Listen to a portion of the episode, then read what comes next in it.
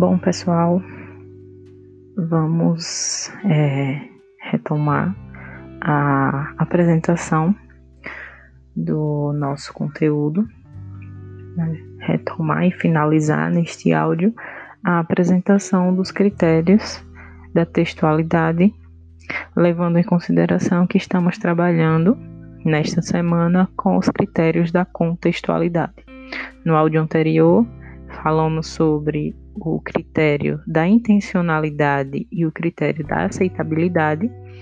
E neste último áudio, para fechar esse conteúdo, vamos tratar sobre a situacionalidade, a intertextualidade e a informatividade. Então, iniciando, é, vamos falar um pouco sobre a situacionalidade. E eu acredito que vocês lembrem que no início do áudio passado eu falei é, da possibilidade de vocês perceberem uma redundância entre, entre esses critérios e as discussões que nós estamos fazendo desde o início da nossa disciplina.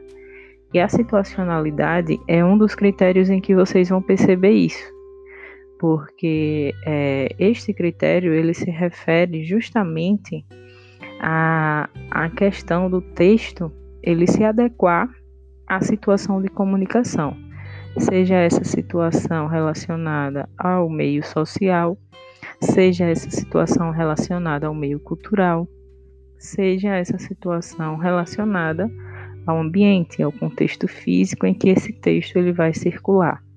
Então, a principal característica da situacionalidade é justamente essa, é tanto o autor do texto, tá?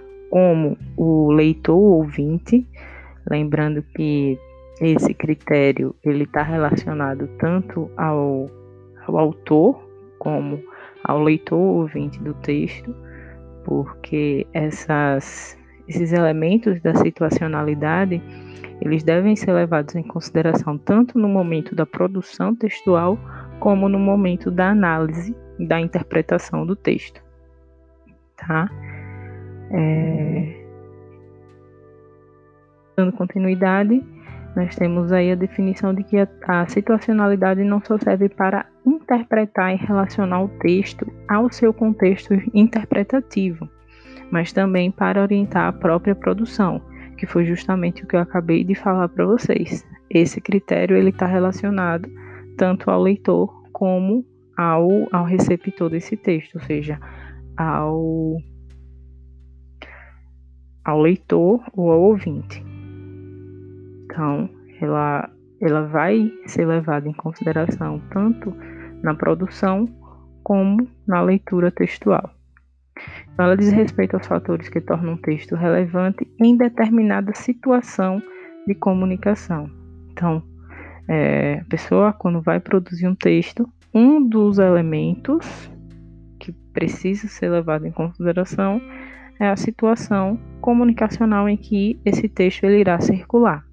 Assim como o sujeito que for fazer uma interpretação, análise desse texto, ele precisa levar em consideração a situação de comunicação em que esse texto foi produzido para poder facilitar a interpretação do mesmo.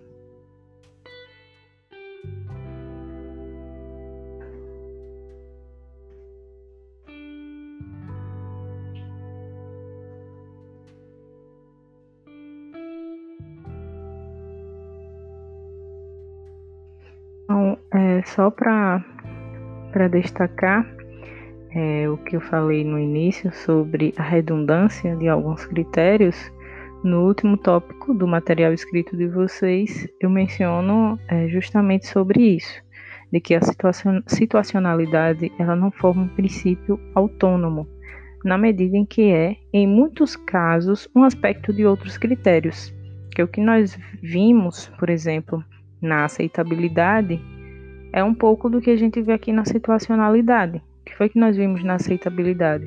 Que em determinados contextos, a depender dos elementos que estão envolvidos nesses contextos, nessas situações de comunicação, um texto ele vai soar é, aceitável ou não aceitável. Então há um pouco de relação entre o critério da aceitabilidade e a situacionalidade. Vocês conseguem Eu acredito que vocês conseguem perceber isso a partir já do da dessa parte conceitual, mas na prática textual nós vamos é, ter isso mais claro. Então, por isso a situacionalidade a gente não considera que a situacionalidade ela é um critério totalmente independente, porque há a presença dela em outros critérios também.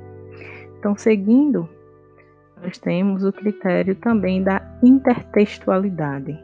O que é que nós podemos entender como intertextualidade? A intertextualidade ela está relacionada ao produtor do texto, ela está envolvida no ato da produção textual e é, é, trata da relação entre textos. É texto conversando com texto, tá?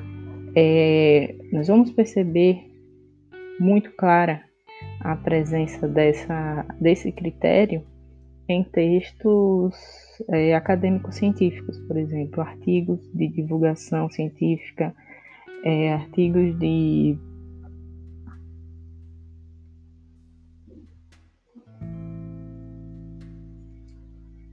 que trazem referências a outros textos que já foram produzidos em outros momentos, em outros contextos, e fica explícito para o leitor de que houve a inserção de um texto, de outro texto, no, no texto que está sendo produzido.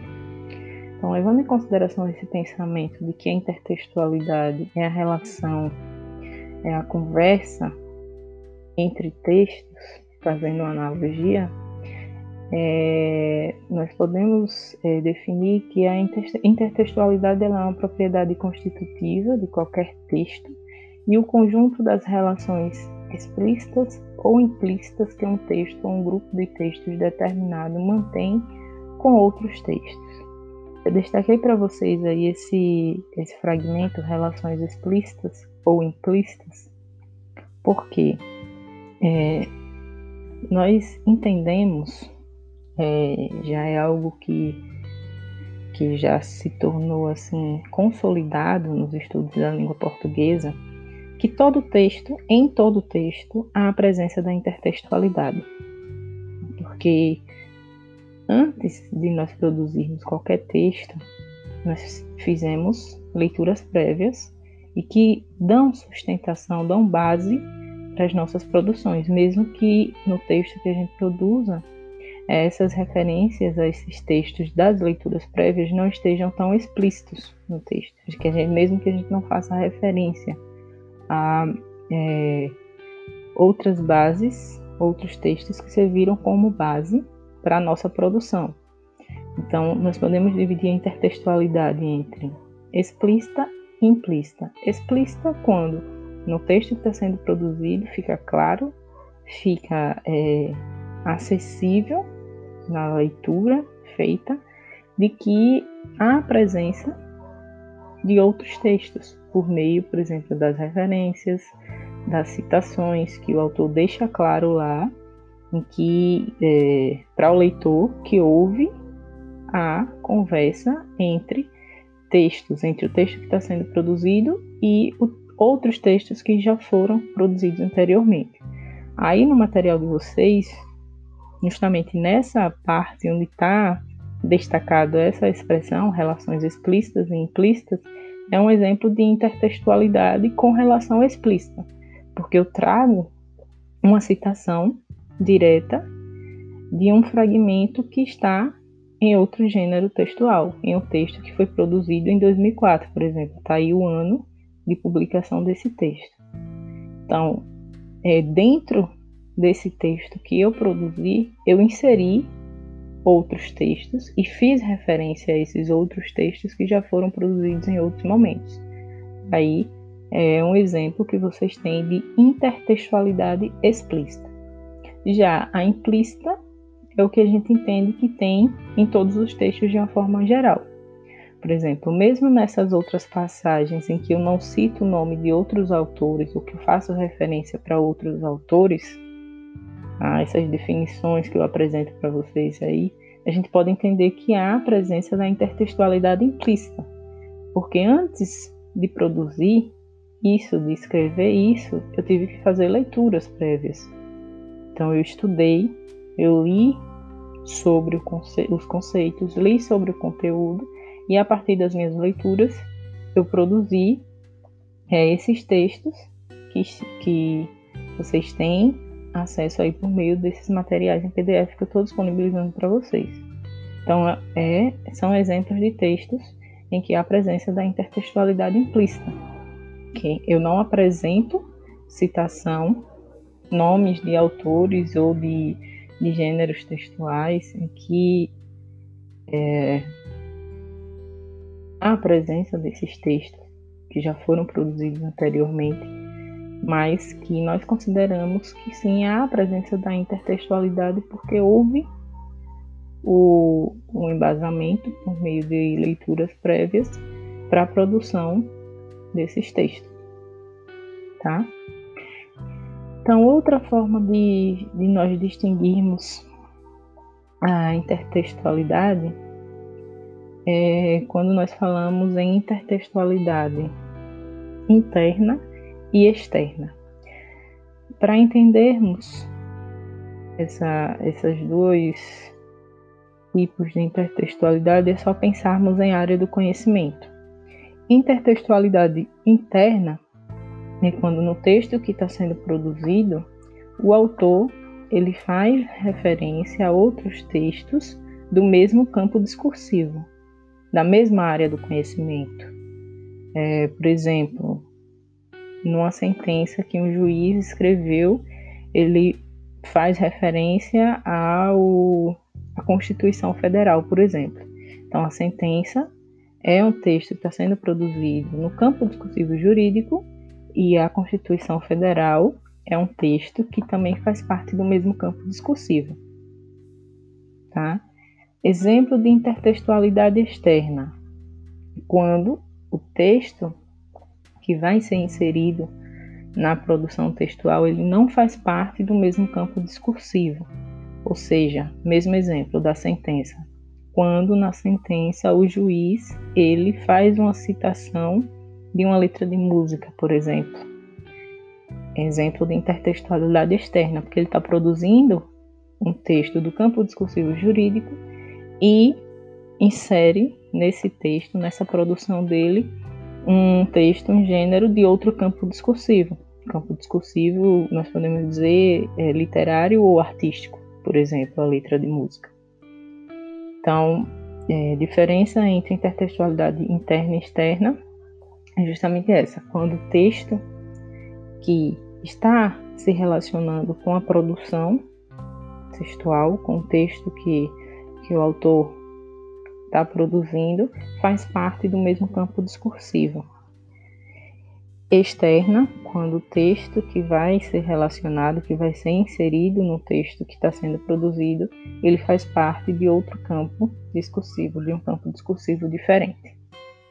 Além dessa distinção entre intertextualidade interna e externa, é importante nós destacarmos é, as modalidades em que a intertextualidade ela pode aparecer, ela pode se apresentar.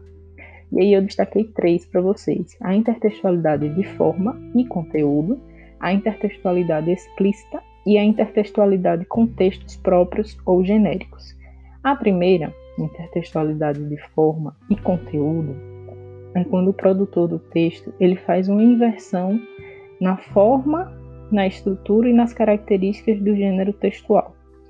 Por exemplo, é ele pegar as características, a, forma, a formatação de um gênero textual e no conteúdo ele inserir um conteúdo de outro gênero. Por exemplo, um estudante de doutorado escrever a tese dele no formato e com as características da, de um cordel, por exemplo. Existem é, exemplos verídicos disso, em que é, pesquisadores escreveram os resultados de suas pesquisas no formato de cordel.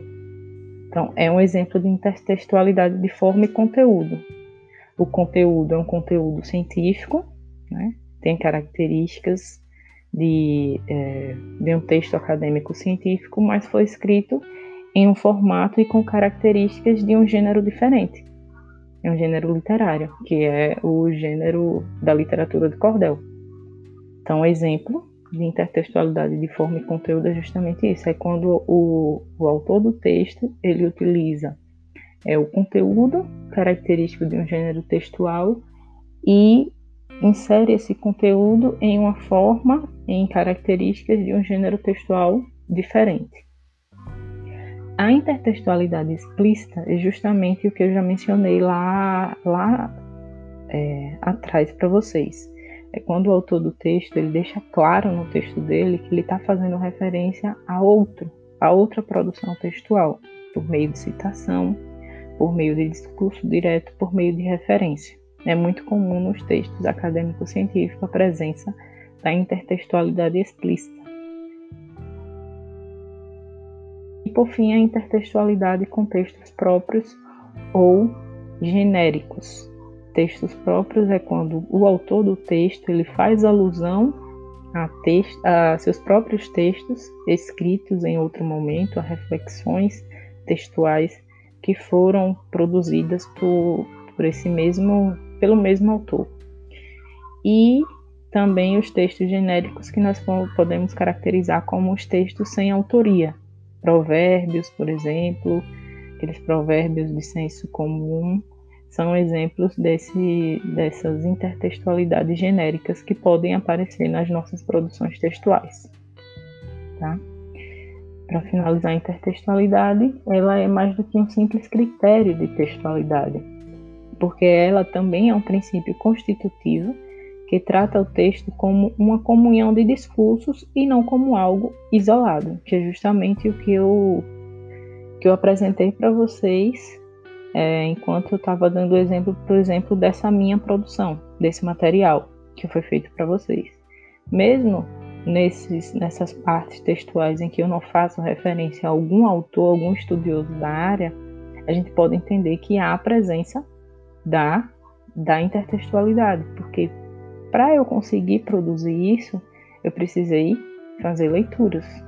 Em algum momento da minha vida, eu precisei fazer leituras para desenvolver esse conhecimento e, a partir disso, é, conseguir produzir um texto. Então, aí há, de forma implícita, um diálogo entre textos. Tá? Para finalizar, o critério da informatividade está relacionado ao grau de informação que o autor do texto é, coloca na sua produção e também está relacionado ao grau de informação que o leitor desse texto vai conseguir abstrair a partir da leitura dele. Então, a informatividade também é um critério que está relacionado aos dois elementos, tanto ao autor como ao, é, ao leitor do texto. Então, como é que nós vamos é, classificar a informatividade? Nós temos três, três possibilidades. Por meio do grau baixo, por meio do grau médio ou por meio do grau alto. Nós estamos falando de é, nível de informação que contém no texto.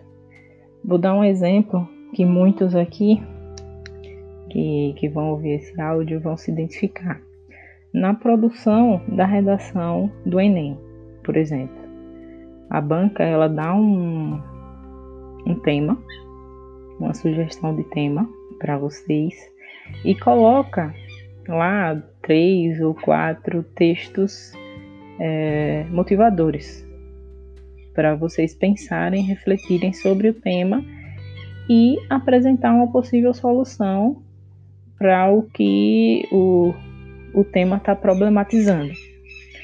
Então, quando o candidato faz a leitura desse tema e a leitura desses textos motivadores e na redação que ele produz, ele só faz uma paráfrase dos textos motivadores, é, nós entendemos que o grau de informatividade desse texto ele é baixo.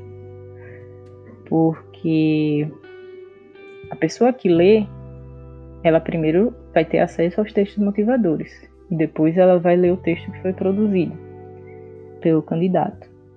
Se o candidato não fala nada além do que já está nos textos motivadores, tanto na produção dele como na leitura que é feita, há ali a presença de um grau baixo de informatividade.